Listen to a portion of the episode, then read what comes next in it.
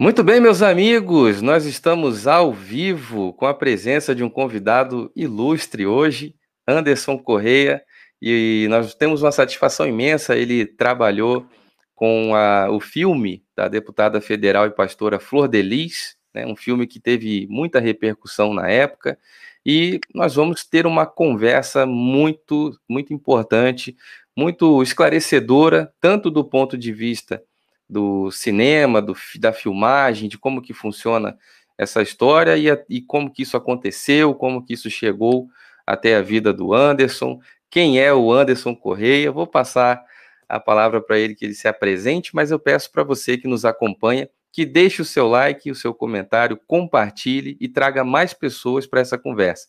Tenho certeza que vai ser esclarecedor em todos os aspectos, tanto nos detalhes técnicos como no, na história tão, né, com esse desfecho tão doloroso que é uma história que era linda, de uma mãe que adotava 55 filhos, para esse inquérito infindável agora, que já está em todas as instâncias totalmente, é, enfim, né, uma coisa que ninguém imaginava que ia acontecer.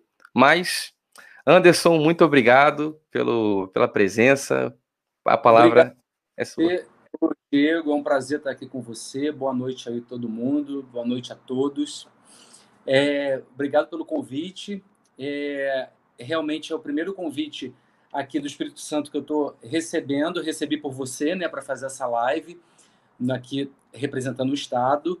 É, eu estou na área de audiovisual há 16, 16 anos, mais ou menos. Me formei em cinema e logo, assim, já introduzindo o assunto, logo após a minha faculdade, a minha formação, é, eu conheci um produtor e conheci o Marco Antônio, que estava com essa ideia de fazer um, um, filme, um curta, na verdade, sobre a história da Flor de Lis. Nisso, ele conversou, me explicou quem era ela, me levou na casa dela, e eu vi toda a história, é, conheci todo mundo de perto nesse primeiro contato é uma pessoa muito agradável, uma história muito bacana, é comovente, entendeu? Você vê aquelas crianças na, na casa que eu fui no Rio de Janeiro, né? Na época em Jacarepaguá, é, e assim realmente me, me tocou, eu me comovi, como todo mundo, e na hora de imediato eu topei fazer esse projeto que até então, isso era em 2006, era um projeto de curta-metragem. A gente falava em curta, que era para quê? Na época eu usava muito DVD, não tinha nem plataforma streamer ainda, nem Instagram tinha. Então, é, eu me comovi e falei: não, vamos fazer um curta para ela vender DVDs e divulgar a história dela na mídia, no Brasil inteiro e até a nível internacional, nas igrejas que ela pregava, para é, gerar fundos, juntar fundos para ela comprar a casa dela. E aí a gente começou a filmar isso é, em 2006. Então chegaram alguns artistas, alguns atores e atrizes convidadas pelo Marco, que foi o idealizador do filme, idealizador porque ele que teve essa ideia, ele que começou a escrever, arriscar, desenhar. E ele na época andava muito com a Flor, fazia fotos e acompanhava a trajetória dela. E aí eu cheguei junto para somar, para fazer, é, para contar essa história para o mundo, para o Brasil. Uma história de superação, uma história diferente, uma história de acolhimento, uma história de empatia né, pelo outro. Então, é, eu fiquei comovido, assim como todos os atores, e a gente topou fazer esse projeto. O projeto começou em 2006, permeou 2007, 2008 e foi até o final, início de 2009 que o filme foi ficar pronto. Quando o filme ficou pronto, é legal uma observação. Você falou que colocou o tema aí, até eu achei engraçado. Abre o jogo, uma coisa assim que eu nem contei para ninguém, que eu vou expor aqui. O que, que acontece? É, o pastor Anderson e o Marcos acabaram fazendo a produção executiva do filme. E aí, que quando o filme ficou todo filmado, eles foram editar o filme e finalizar, e nem me chamaram eu também estava pegado com outros projetos, não sei se foi isso, ou não sei se eles queriam trabalhar só os dois juntos, com a supervisão da Flor. Então eu fiquei meio de fora, eu não participei da edição e finalização do filme. E aí, um belo dia, tipo no mês de agosto, eles falaram: o filme está pronto. Eu falei: o filme está pronto, eu não vi nada. Não, mas a gente quis montar para você dar uma olhada. E aí eu tirei algumas coisas com eles, outras eu não concordei e permaneceu, eles deixaram.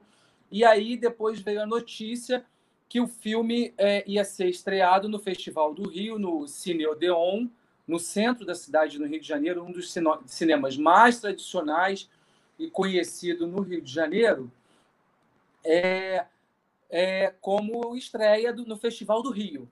Então eu fui na estreia e o filme estava lá, algumas coisas eu achei que tinha tinha que ser cortada, algumas coisas eu acho que eu não concordei que eles colocaram. O filme ficou muito prolixo, muito extenso, entendeu? Isso aí é uma coisa que eu estou falando para você, porque com essa bomba toda não deu nem tempo de explicar isso para ninguém. Deixa eu te fazer uma perguntinha, Anderson. É muito, muito interessante a gente ouvir essa história narrada por alguém que viveu do lado de dentro, né? Alguém que eh, trouxe a, a realidade essa história como a ficção que todos conheceram. Ah, só para a gente entender uma coisa, qual que é a, a, diferença, que você tocou num ponto importante para nós, qual que é a diferença entre o produtor, né, o, o cineasta, o diretor e o produtor executivo? como você citou aí, até o Anderson, o pastor Anderson? É, assim, é porque boa pergunta e boa observação. Ninguém, muita gente não sabe. Porque o que, que acontece? É, deixa eu só pedir para fechar. Fecha um pouquinho essa porta. É, que, que acontece? A faculdade de cinema, como várias faculdades, várias várias, várias carreiras, ela tem o, o principal, o geral, e depois você escolhe que linha seguir, de, como se fosse especialização. No jornalismo, a pessoa se forma em jornalismo, mas ela pode ser repórter, jornalista de TV, pode ser assessor de imprensa, pode ser pauteiro, então segue um caminho ali. E aí, na faculdade de cinema, você tem bacharel em cinema, cineasta, mas você pode ser direcionado para produção, produção executiva, para diretor de áudio, né, o operador de áudio, diretor de fotografia, diretor de elenco, produtor de elenco, de arte, figurinista, diretor artístico, diretor.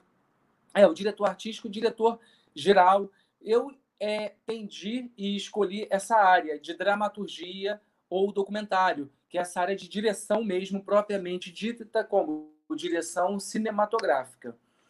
E aí, é, o Marco Antônio, o idealizador do filme, a gente chama de idealizador, que ele começou a escrever e ele, na verdade, trabalha, sempre trabalhou com moda. Ele é produtor de moda, ou editor de moda, não sei. E aí ele pegou como esse desafio de contar a história da Flor de Lis, por estar muito próximo dela. É, o pastor Anderson, ele era pastor, nunca tinha tido nenhuma experiência, e a gente ali foi moldando, explicando, e automaticamente ele se tornou produtor executivo, porque é aquele produtor que arruma, o executivo é que faz a execução. Ele vai buscar os recursos, ele vai buscar toda a equipe, vai promover tudo que é necessário para aquela obra sair de forma cinematográfica, como tem também produtor executivo de teatro, de televisão, entendeu? produtor executivo de publicidade.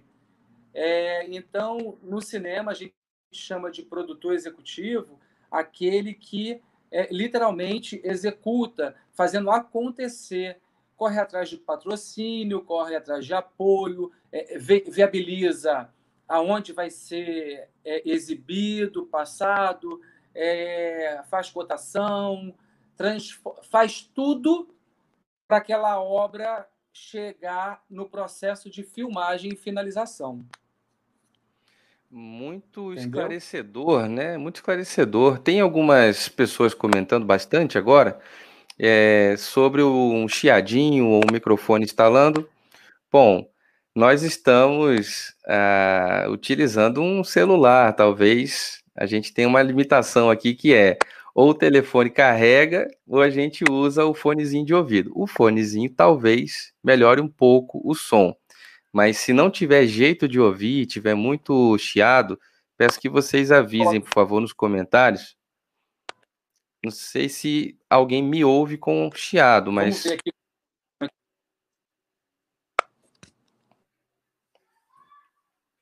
O microfone está instalando. Quem está assistindo aí está ouvindo bem? Como é que está? Tá instalando, tá com chiadinho. Ó, eu, eu ouço bem. Parece estar tá travando um pouquinho, mas talvez seja a conexão da internet. Mas eu ainda ouço bem. Tá bom? A gente vai observando aí o comentário para ver se o pessoal está conseguindo ouvir certinho. Você, você me ouve bem, Anderson?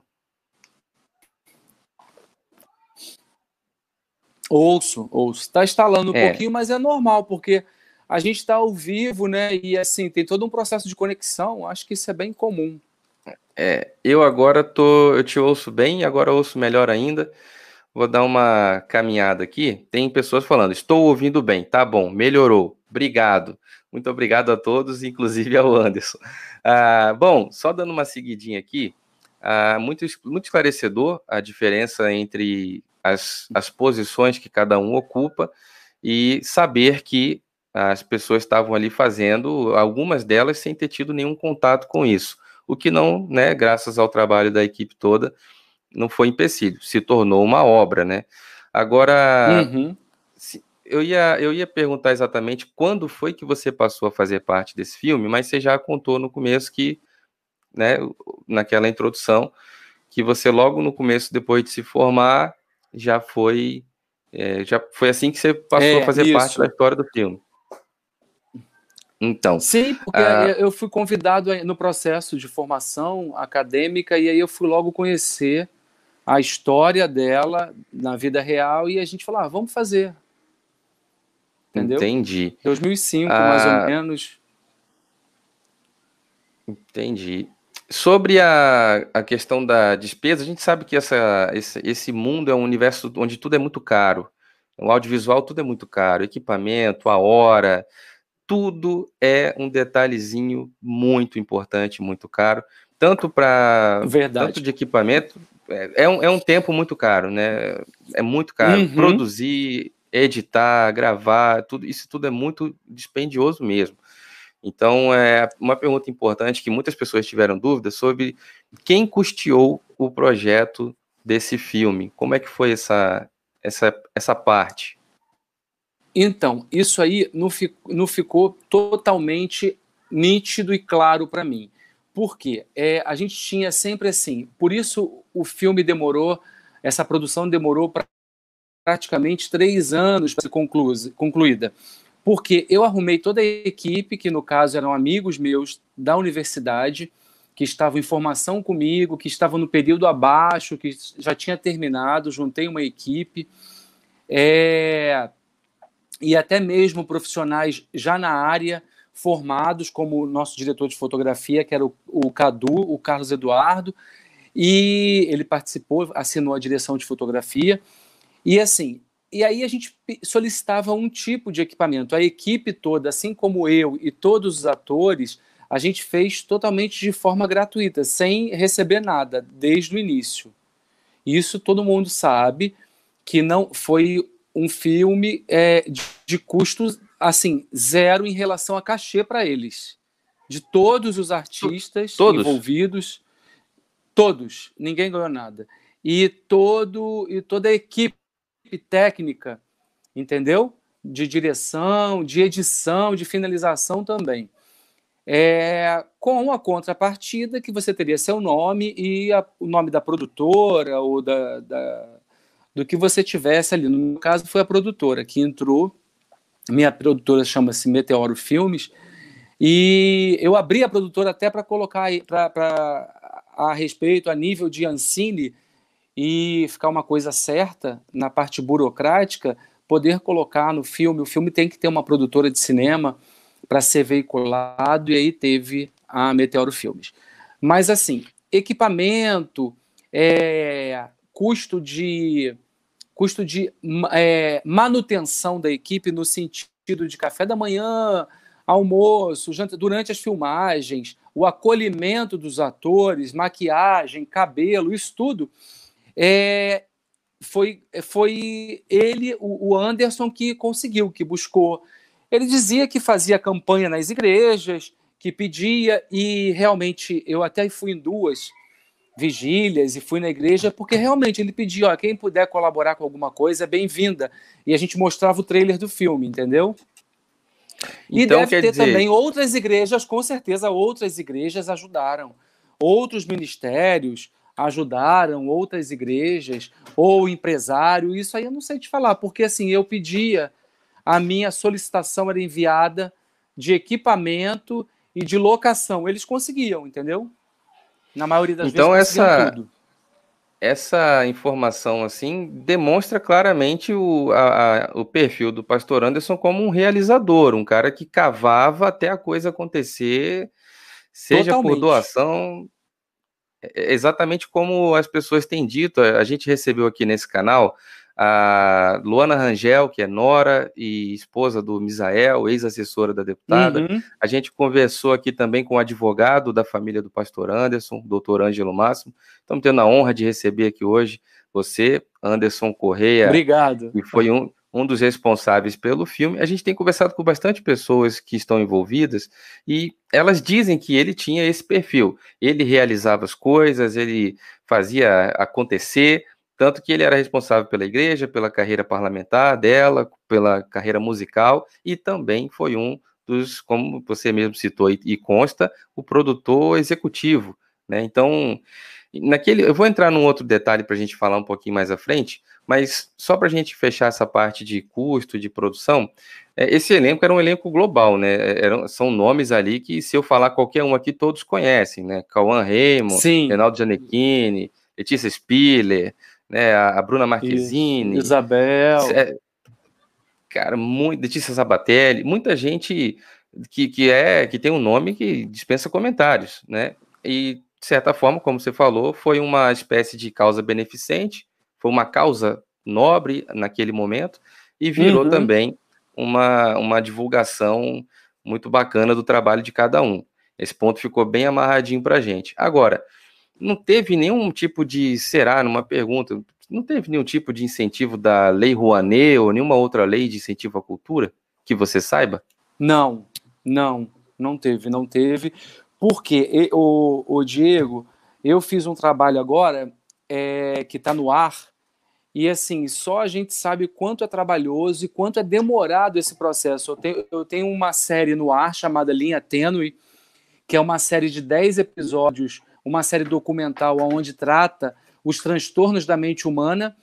Toda quarta-feira ela passa no canal Discovery Channel às 11h35 e ela foi, ela foi é, captada e foi realizada através de um edital de um processo de lei de incentivo à cultura. Entendeu? Bacana. E agora você sumiu aqui para mim, mas tudo bem. Tô, tô, tô, ouvindo, tô ouvindo. Ah, tá.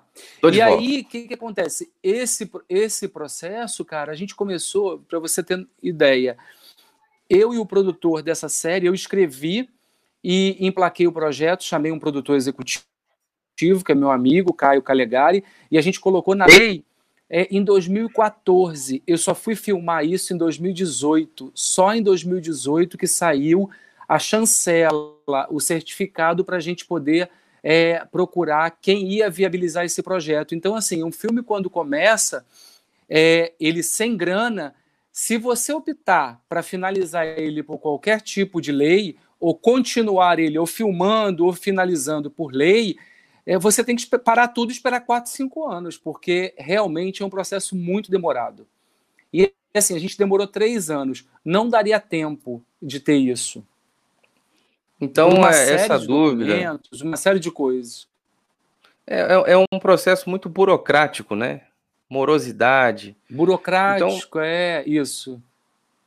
Esse ponto que a gente esclarece aqui, Anderson, ele é importante porque tinha muita especulação de de onde vem a, o dinheiro para. Você sabe, né? Tá rolando uma história de que sumiu lá 6 milhões de reais e é tanta coisa que, que aparece que, sinceramente, não dá nem para acreditar que, que sai tudo é isso é verdade, daquela é família. Verdade. É coisa do arco da velha. Exatamente. Agora. Surpre... Surpreendente. Deixa eu te fazer uma pergunta assim bem bacana. Quando você tomou conhecimento da história teórica, alguém te falou, pô, cara, tem uma história aí que eu quero fazer, eu vou filmar, vou gravar, vamos comigo. Quando você soube o primeiro contato que alguém te contou, você, você realmente acreditou assim, pô, tudo isso aí é muito bacana, é verdadeiro? Você, você foi assim, te convenceu naquela época? Sim, total. Na verdade, me chamaram e me levaram lá, entendeu? Me levaram lá. Não, eu vou te contar, mas você tem que ver para crer. Vamos lá para você ver. E até é legal porque era no bairro que eu morava, entendeu? Era na freguesia Jacarepaguá. Então eu falei, nossa, aqui tão perto, eu nunca soube dessa casa de sete quartos, de dois andares, de tanta gente, essa casa que era alugada e tal. E aí eu fiquei até meio assim, que era tão pertinho de onde eu morava, entendeu? Mas totalmente convincente. O argumento e o discurso dela e da família do pastor Anderson totalmente plausível, totalmente convincente, impossível de você pensar uma coisa contrária. Então, quer dizer, é, tanto teoricamente, quando te contaram, como quando você chegou lá para ver, era algo realmente convincente. Convincente verdadeiro, tudo que eu vi. E o Misael, que é o vereador querido Wagner Andrade, né, teve aqui na live com a Luana, mas ele apareceu, falou com a gente também, mesmo cansado no final do dia. É, demonstram ser pessoas assim bastante animadas, com todas as adversidades que já passaram na vida, ele disse que, dado o momento ali, a gente, numa outra entrevista que eu assisti, quando alguma imprensa ou alguma TV ou alguma gravação ia acontecer de qualquer natureza, o ambiente era totalmente transformado e a coisa mudava assim da água para o vinho completamente. A gente sabe que gravação e produção requer um cuidado, um zelo, etc. Mas ele disse Sim. que a coisa mudava. Você não, não tinha como reparar isso de jeito nenhum. Você viveu. Estava muito não, recente, não né? É, Naquela não época... tinha como reparar, eu não soube, porque não tinha nem. É, ali, na verdade, era totalmente a proposta, se eles faziam isso, era totalmente mostrar o contrário a isso. Porque tinha que mostrar justamente, de repente, aquela coisa meio precária, carente, que vai firmar e vai é, é, é, dar total convicção que era para fazer o filme, para arrecadar grana, verba, para com, comprar uma casa e tudo mais. Então eu nunca percebi nada disso. Legal. Saiu uma matéria na, no Extra, que é uma mídia local lá no Rio, dizendo que a, a produção lá aconteceu para passar uma, uma história, né, como a gente conhece de fato, de uma mãe que adota crianças, 55 filhos, e o portal divulgou uma notinha, eu vou, não sei, de repente você nem sabe disso, mas é, um, é uma pergunta assim até polêmica. A matéria fala que eles fizeram isso, fizeram esse, essa produção e esse filme, etc., a gente sabe, e ela foi procurada depois, né? Depois desse filme já feito, ela foi procurada e foi oferecida para ela uma quantia de meio milhão de reais por cineastas e produtores para fazer uma série. Isso ia se tornar uma série para a TV. Ela recebeu várias propostas, mas uma chamou muita atenção, que foi essa de meio milhão de reais. E aí a nota diz assim: a ela foi oferecida uma quantia de 500 mil para que o que viveu fosse contado em uma série. Um executivo, né? Olha só, um executivo bastante conhecido os procurou e ofereceu um contrato e dinheiro. Os dois toparam desde que pudessem mexer nesse contrato e indicar um diretor. Quando o pastor morreu, a negociação parou e foi retomada um pouco antes do carnaval deste ano. Mas aconteceu a situação aí do Covid, não sei o quê, e não se tocou mais no assunto, relata uma fonte ligada à família. A última parte aqui diz: na época, Flor Delis tinha receio de perder o controle sobre a produção, como teve no docudrama Flor Delis, Basta Apenas Uma Palavra, do qual o marido foi produtor executivo. Mas o montante de meio milhão de reais foi o principal motivo para prosseguir com a ideia. A pastora tinha até manifestado vontade de ter uma atriz famosa para fazer o seu papel, que era Thaís Araújo. A pergunta que eu te faço, meu amigo, que polêmica é essa? Ah, você soube disso? Nada, nada. E eu vou até completar. Eu também vi esses dias, e inclusive liguei para o Misael, porque ele é uma pessoa maravilhosa da família. Ele e o Luan foram pessoas que sempre estiveram do meu lado no processo de filmagem. O Misael deu sangue dele, que é o Wagner, o Luan também, sempre ali do lado. São pessoas assim, de caráter, são pessoas assim, que, olha, é, realmente se mostraram ali dedicados, sempre ao meu lado, me ajudando, ajudando a equipe, ajudando todo mundo.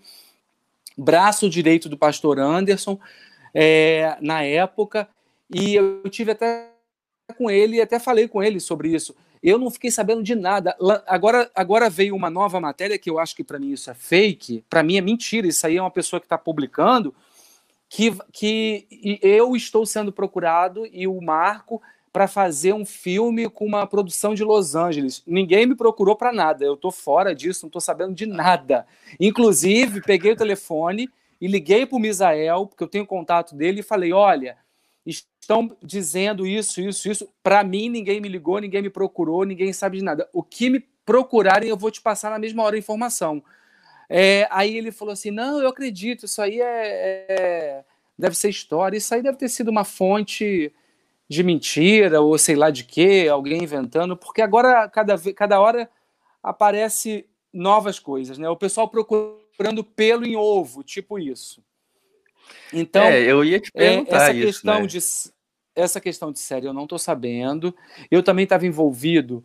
É, na época, se eles fechassem, provavelmente não iam me chamar, até porque eu estava envolvido com o meu projeto pessoal, que é a série que deu bastante trabalho, que é essa série que está um sucesso no Discover. É, a gente já está caminhando para a segunda temporada, graças a Deus. Início das filmagens eu pretendo em março de 2021. Já estou em negociação para a segunda temporada da minha série. E nessa época, mesmo que eles me procurassem, eu não poderia fazer, porque eu estava envolvido com o meu projeto pessoal. Mas agora, a notícia de agora, de semana passada e retrasada, eu e a gente, eu estava até conversando com a minha assessora, é, e aí a gente estava falando sobre isso, que eu não estou sabendo de nada, que o pessoal publica aí as coisas, enfim, coisas da imprensa, né? Sim, é, esse era um dos pontos que eu também queria perguntar, porque é, afinal de contas, é uma série de meio milhão de reais, uma, uma, um filme em Los Angeles e tal. Eu falei, bom, de repente o Anderson está sendo cotado. De repente, esse, esse produtor, esse cineasta aí de meio milhão, quem sabe, né? Mas é, nada disso é fato, então. Não, não chegou é ao meu conhecimento, história. não. Nem nada dessas informações chegaram ao meu conhecimento.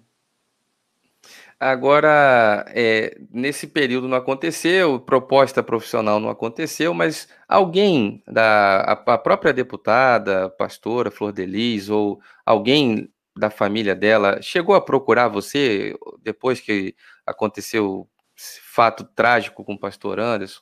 Alguém procurou? Teve não. algum tipo de contato? Nada? Não, não, não. Não tive nenhum tipo de contato, só mesmo com Wagner é, que a gente conversou. Por acaso nos encontramos em Niterói, ele até comentou que tinha participado da live aqui e tudo. E como eu estou morando aqui atualmente, ele diz até: ah, quando eu for lá no Espírito Santo eu vou te visitar e tal. Ele e a Luana. Mas assim, eu não trato com ninguém, ninguém me procurou, ninguém falou nada. Quem me procurou mesmo foi a imprensa para saber, para tirar dúvida, né, para conversar. Eu conversei um pouquinho com o pessoal do Fantástico, conversei com o jornal o Globo, com o Jornal da Bahia também, entendeu? Eu e com você agora, assisti... que é um prazer estar aqui. Satisfação enorme, cara. Eu queria dizer publicamente da, da, da, simplicidade, da generosidade do Anderson, acessível, uma pessoa muito querida em todos os contatos, em todos os momentos, e a vida carece disso, cara. Parabéns, porque ser humano de qualidade, que tenha. Eu imagina, né? O dia a dia é tão corrido para todo mundo e a gente sabe do, do assédio, porque o assunto acontece, você já tem o seu trabalho que dá repercussão de qualquer forma. Então, muito obrigado, tá? Pela presença e pelo, pela. Prazer, de pessoa. nada, prazer estar aqui com vocês. Obrigado, você também. É, Para quem não sabe, vou falar bem rapidinho. Estou chegando aqui agora no Espírito Santo. Eu vim, me mudei para cá em junho para fazer uns projetos aqui, porque assim, com o lance da Covid e eu, paralelo à linha Tenda, estou escrevendo outro projeto meu, e aí a minha família se mudou para cá. E aí, para ficar mais perto, daí minha irmã, que teve bebê agora e tal, aí eu vim para Vila Velha, adorei a cidade, e eu falei assim: ah, eu vou fazer uma experiência. E estou adorando, está sendo uma experiência super positiva, é, pela questão é, do clima, pela questão de ser uma cidade mais pacata, não tem aquele tumulto, aquele, aquele movimento de metrópole. A violência, o índice também, eu estou sentindo que, graças a Deus, é mais baixo, é menor que o Rio de Janeiro.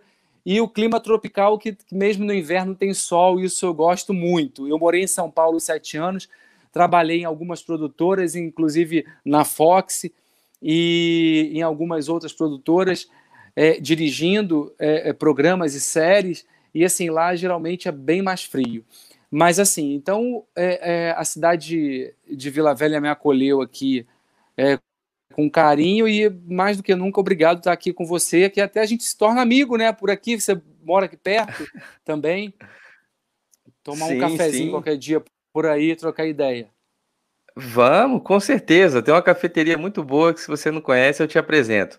Uh, eu eu, estamos chegando aqui, temos mais de mil pessoas ao vivo. Uh, tiveram pessoas perguntando ah, como é o nome do ser. É, teve gente perguntando o nome da série que você está trabalhando. Parece que passou um pouco rápido ou chegaram pessoas depois. Você pode só explicar como que as pessoas encontram o seu trabalho lá da Discovery? Sim, a série, o Diego, é uma série muito interessante chamada Linha Tênue, Transtornos da Mente. Ela está sendo passada, está sendo exibida no canal Discover Channel todas as quartas-feiras, às 11h35, 11h40. E aí, como é que é essa série? É, fui eu que escrevi, idealizei, dirigi, produzi junto com o Caio, com o Marcelo, com a Savana, são produtores. Os diretor, o, o, o, são produtores que me ajudaram, parceiros e amigos, a Carol também, e aí, o que, que acontece? São 10 episódios onde a gente trata, cada episódio, um transtorno da mente. Um transtorno da mente mais acometido na humanidade nos tempos atuais, nos últimos dias, que é o que? A depressão, é, a gente colocou toque, transtorno obsessivo compulsivo, então cada episódio trata de uma doença. Aí a gente pensa assim, quando fala isso é a dúvida. Poxa, mas é um programa médico? Não é um programa médico. É uma série incrível que você. Que, de fácil acesso, de fácil linguagem, que profissionais e pessoas que viveram o transtorno ou estão vivendo em tratamento contam as suas histórias de vida, a sua história de superação.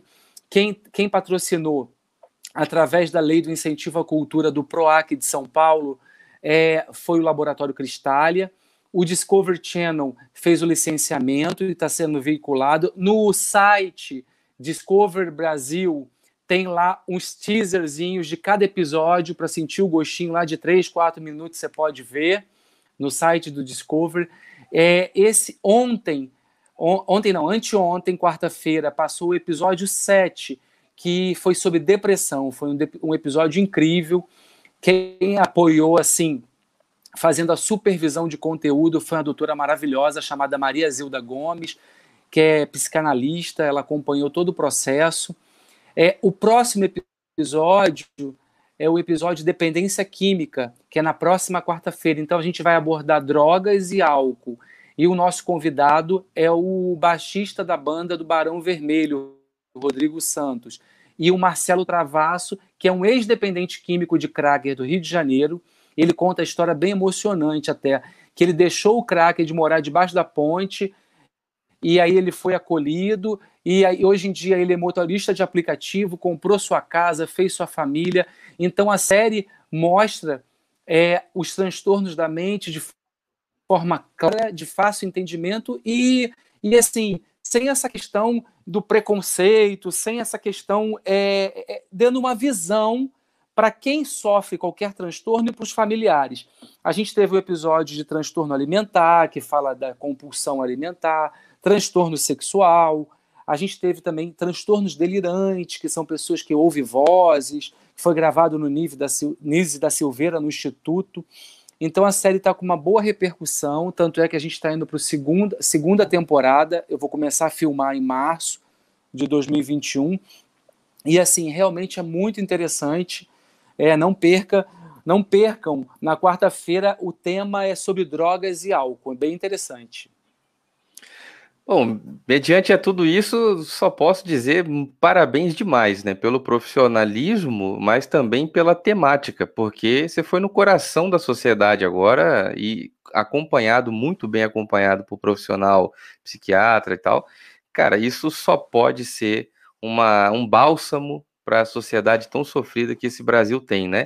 Parabéns, Anderson. Exatamente. Ah... E, e a sociedade que acaba não tendo acesso à informação.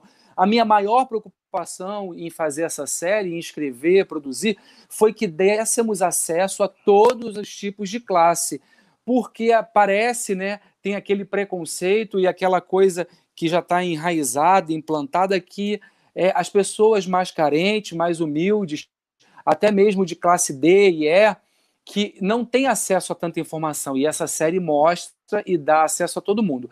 Outra coisa, quem não conseguir assistir, é, pelo canal Discovery Channel, ela está também disponível no Amazon Prime.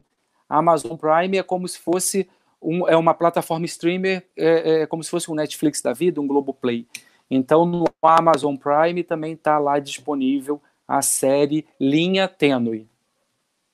Para incentivar todos, eu vou deixar um link da Amazon Prime, que eu considero bem melhor do que a Netflix que a resolução é melhor, a quantidade de telas é melhor, o preço é mais barato. Vou deixar daqui a pouquinho um link no primeiro comentário fixado.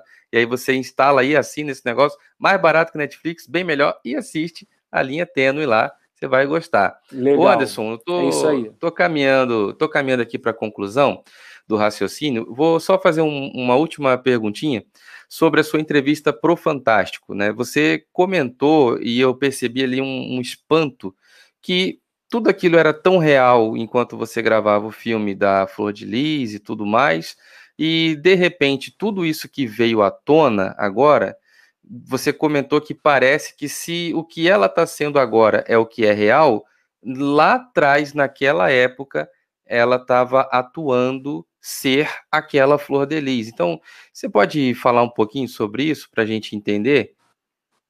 É, exatamente. Eu vou falar até mais pausado. Então, assim, porque eles me entrevistaram e perguntaram, e aí?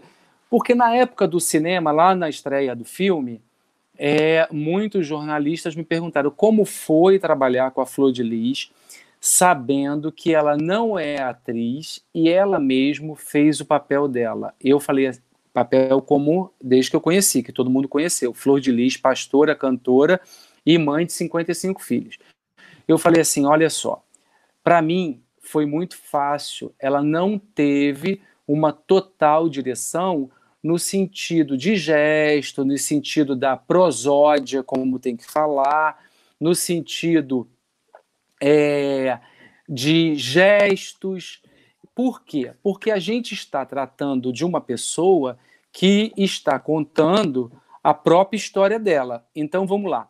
Se eu estou com uma pessoa que é a real pessoa e ela não se intimida com a câmera, ela não tem esse problema de é, é, é, é, essa questão de timidez, de ficar mais recatada, reprimida, vamos fazer com a própria Flor de Lis, porque ela é uma pessoa que é a pessoa do filme.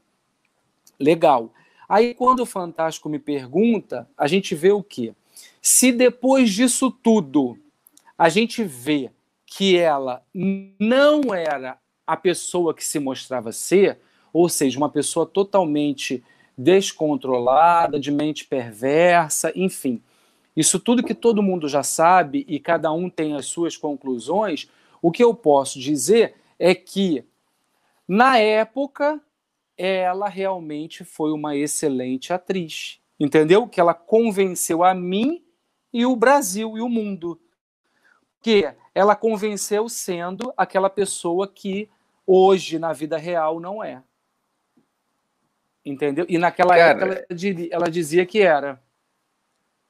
E a gente está vendo aí, ela está sendo acusada por cinco crimes diferentes que são terríveis: homicídio triplamente qualificado, duplo é, é, homicídio tentado, né, duplamente qualificado por envenenamento, associação criminosa, Sim. falsidade ideológica, é tanta coisa pesada e é, é, essa é a parte que eu, que eu também, para a gente concluir mesmo assim, a, a, gente está falando sobre uma causa nobre, que é a adoção, cara. O, o, Brasil precisa muito dessa bandeira protegida, porque tem muita criança necessitando de um lar e tem muita gente que, por opção ou por alguma dificuldade de saúde, quer dar um lar para essas crianças. E ela conseguiu, no meio dessa. Eu acho que foi o ponto que pegou você pela, pelo coração na história, porque é adoção, é criança, é, é exatamente. Sim, com certeza. Ponto a mim e a todo mundo que participou, desde a minha equipe técnica que eu levei, é, é, desde os atores, atrizes e até mesmo aquelas pessoas que ajudaram e deram dinheiro, porque não foi só o pessoal da igreja, deve ter sido outras pessoas também, ou até outros donos de igreja, porque é uma causa nobre, é uma, é uma coisa assim que foge da naturalidade do mundo, né? Você não encontra qualquer esquina e em qualquer lugar uma mulher que bota 50 crianças dentro de casa. E ali, como se dizia, né, que hoje a gente vê que a história é diferente, que se ela come pão puro, todos comem pão puro. Se ela toma café puro sem açúcar, todos tomavam. Todo mundo comia e bebia o que ela fazia, o que ela comia e o que ela bebia. Então, hoje a gente vê que o quadro e a história é outra. Mas assim, não tem como se comover e se compadecer de uma história tão real que você está vendo ali. Entendeu? E ela, é, na época, ela, ela realmente ela tinha esse, essa questão de mãe acolhedora, a questão da pastora, sempre foi muito observadora, calada, ela só entrava comigo e falava assim: ó, oh, isso não foi assim, não. Eu acho que se você colocar assim, vai ser melhor. Eu acho que se fazer isso, isso, isso, ó, na época, a mãe de fulana falava desse jeito aqui, e fazia isso aqui. Eu falei, ah, legal, Flor, que bom, entendeu? E ela sempre muito calada, muito observadora, muito calma, muito tranquila, sem levantar o tom de voz. O pastor Anderson sempre foi dominador e centralizador, ele realmente controlava tudo. O filme saiu por conta dele, que ele correu atrás, correu na frente, correu do lado, trouxe a verba, trouxe os atores entendeu? Pedia carro emprestado para buscar um, buscar outro. Então, realmente, eu até lembro que eles tinham só uma Kombi da igreja, era uma Kombi branca para pegar a equipe, mais um carro da família que buscava os atores, e aí, quando o elenco era muito grande, pedia carro emprestado de outros pastores, de amigos para buscar, entendeu? É, e nós estamos falando da época em que a, os filhos eram menores, tinham crianças, e então é, é era estava bem no calor do momento da coisa toda, né? Agora, sim. Diante dessa história toda, eu só posso deixar a mensagem de que a arte é uma, uma questão muito nobre da, da cultura, nós precisamos muito que você mesmo, acho que não foi em algo que você publicou, se eu não me engano, é, nesse momento tão difícil de questão de saúde, todo mundo em casa, é a arte, é o seu trabalho, né, Anderson, que leva o, a informação, o entretenimento, a risada, uhum. a, re, a, reflexão, a cura, como na linha tênue. Então, quer dizer, Sim, é, total, é de muita verdade, importância. Diego. É isso, isso uma mesmo. coisa. E assim, é, uma, eu vou fazer uma, eu vou fazer uma aspas aqui e eu vou falar assim que é legal. É, você não me perguntou, mas eu vou te falar.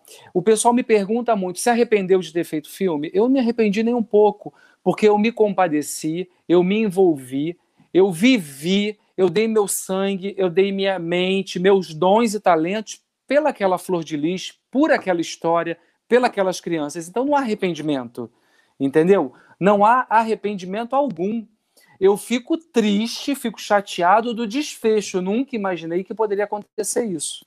É diferente. Arrependido eu não tô. Até porque se você vai, se você sabe de qualquer história de uma pessoa que foge desse contexto, você nem toca o projeto, você nem fica três, quatro anos preso num projeto desse. Então, eu não fico nem um pouco arrependido. Para mim, foi uma experiência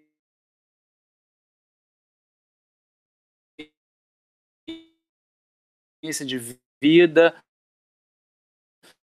Para mim foi uma experiência e fica a dica ajudar é alguém, ajudar o próximo, seja com com o seu trabalho, você buscar a, a saber mais, apesar que isso é até um paradoxo, porque você buscar saber mais depois de 10, depois de quantos anos? Depois de 15 anos que a gente foi ver esse caso dela. Então não tem nem como, né? É, é, existe um livro que diz que o psicopata está ao seu lado e acaba sendo isso. Ô Anderson, né? ah, com toda certeza seu trabalho é muito importante. O que foi feito foi feito o melhor, como você falou. Todos deram tudo, né, o melhor que podiam. Alguns atores fizeram por divulgação. Eu acredito que outros não precisavam disso e fizeram pela causa, né? Então, total, foi uma total, comoção. Com é. certeza, é. com toda certeza. E foi uma comoção total. Isso daí foi uma, uma situação que pegou o Brasil inteiro pelo coração, porque quando envolve criança, o assunto muda de nível, muda de profundidade, de intensidade. Isso aí pega a todos que, que têm dignidade, temor a Deus. As pessoas realmente, é, enfim, alguns se usam, utilizam disso, né, para erroneamente, levianamente, para outros fins, mas tudo foi muito bom, tudo foi muito verdadeiro da parte de todos. Infelizmente, ela que era a personagem principal, está respondendo ainda, não teve uma conclusão, mas nós vamos conversar, inclusive, na semana que vem, com a empresária que teve um artefato explosivo lá jogado na casa dela, porque ela denunciou a Flor de Lis. Então é, a gente está vendo cada relato assustador de filme, assim. Agora, agora até com desculpa. Agora dá para fazer um novo de... filme. Desculpe trocadilho, mas agora tá uma história. Eu acho que a gente pode fazer uma série de 20 episódios, de cinco temporadas e, e, e vários filmes, porque assim tem muita história. É, eu convivi ali três anos e meio e ainda depois um processo, nesse processo aí de apresentação, de exibição, de estreia do filme, tem muita história para contar. Ainda mais somando aquela que eu vivi com mais de agora que todo mundo está vivendo e sabendo, dá uma mega novela, uma série, e vamos fazer. Se arrumar um produtor executivo que queira fazer, vamos fazer essa história. Baseado ah, em lá. fatos reais, né? Baseado em fatos reais. E aí, quem sabe, vira uma série internacional, né? Exatamente. Anderson. Exatamente. Satisfação enorme estar em contato com você esses dias. Obrigado pela presença hoje. Se você quiser divulgar isso a alguma coisa sua de contato, ou seja lá o que for, se você quiser falar mais alguma coisa. Ô, Diego, agradeço pela presença. É prazer estar aqui com você no seu canal, na sua live. Bem bacana a sua condução, parabéns. E eu acho que acaba sendo um divisor de águas, porque é, eu, eu prezo muito o, o trabalho de quem leva a informação ao mundo seja ela qual for, mas que seja de verdade, que seja honesta e que, tenha o propósito de informar, é, eu, eu dou total valor. E você é um formador de opinião e o impulsor aí dessas mensagens, dessas informações, num papel jornalístico bem bacana, real, verdadeiro. E é isso. Quem quiser me seguir para saber meus trabalhos, ver alguma coisa, pode seguir meu Instagram, é Anderson Correia, underline, cine. A, a, a série Linha Tênue tem o Instagram dela, que é arroba série linha tênue, sem acento em tudo, é série linha tênue. E, e ali eu posto, eu posto alguns é, trechinhos de episódio, making off, que todo mundo tem curiosidade de saber, né? Os bastidores. É, toda semana eu posto a informação do episódio que vai ao ar. Agora faltam três episódios para acabar a série. Como eu falei, o próximo episódio é dependência química na quarta-feira, depois tem mais dois. O último, décimo, é Síndrome do Pânico, uma história bem legal com uma jornalista que teve Síndrome do Pânico na década de 90 e curou. E assim, vamos para frente. Eu estou aqui é, no Espírito Santo, em Vila Velha. Alguns jornais já me contactaram. Acho que eu saí aí no jornal, na, na Gazeta, na Folha. Foi na Folha, Savana? Folha Vitória. Eu estou com a visita aqui da minha assessora, é, na tribuna também, né, a assessora de imprensa que fez, que faz minha assessoria e fez da linha Tênue é Savana Figueiredo, e está nesse projeto comigo da linha Tênue 2. E, e, é isso. O que você precisar, tuas ordens à disposição aqui. É só a gente marcar direitinho. Beleza, Maravilha. Vamos, vamos tomar um cafezinho. Vou te levar na cafeteria, bem legal. Um abraço para todos aí. Abraço para sua irmã. Bem-vindo, neném, com saúde e tudo. Cara, uma nova fase de sucesso. Espero que você seja muito feliz no Espírito Santo. Fui acolhido aqui, amado. E acredito que você já está sendo, né? Ainda mais pela família. Sim, com certeza. Obrigado aí por tudo, obrigado pela atenção, um abraço a todos os seus espectadores aí. E qualquer coisa, a gente bate um papo, pode me chamar no Instagram, comentem da série, como eu falei, a Anderson Correia. Não é Correia, não, é Correia Underline Cine ou série linha Beleza, Diego? Obrigado pela sua atenção, cara. Uma ótima sexta-feira e bom final de semana a todos vocês aí. Muito obrigado, meus amigos. Lembra de deixar aí o seu like, compartilhar e falar para as pessoas virem aqui também conversar sobre essa live nos comentários. Muito obrigado, fiquem todos com Deus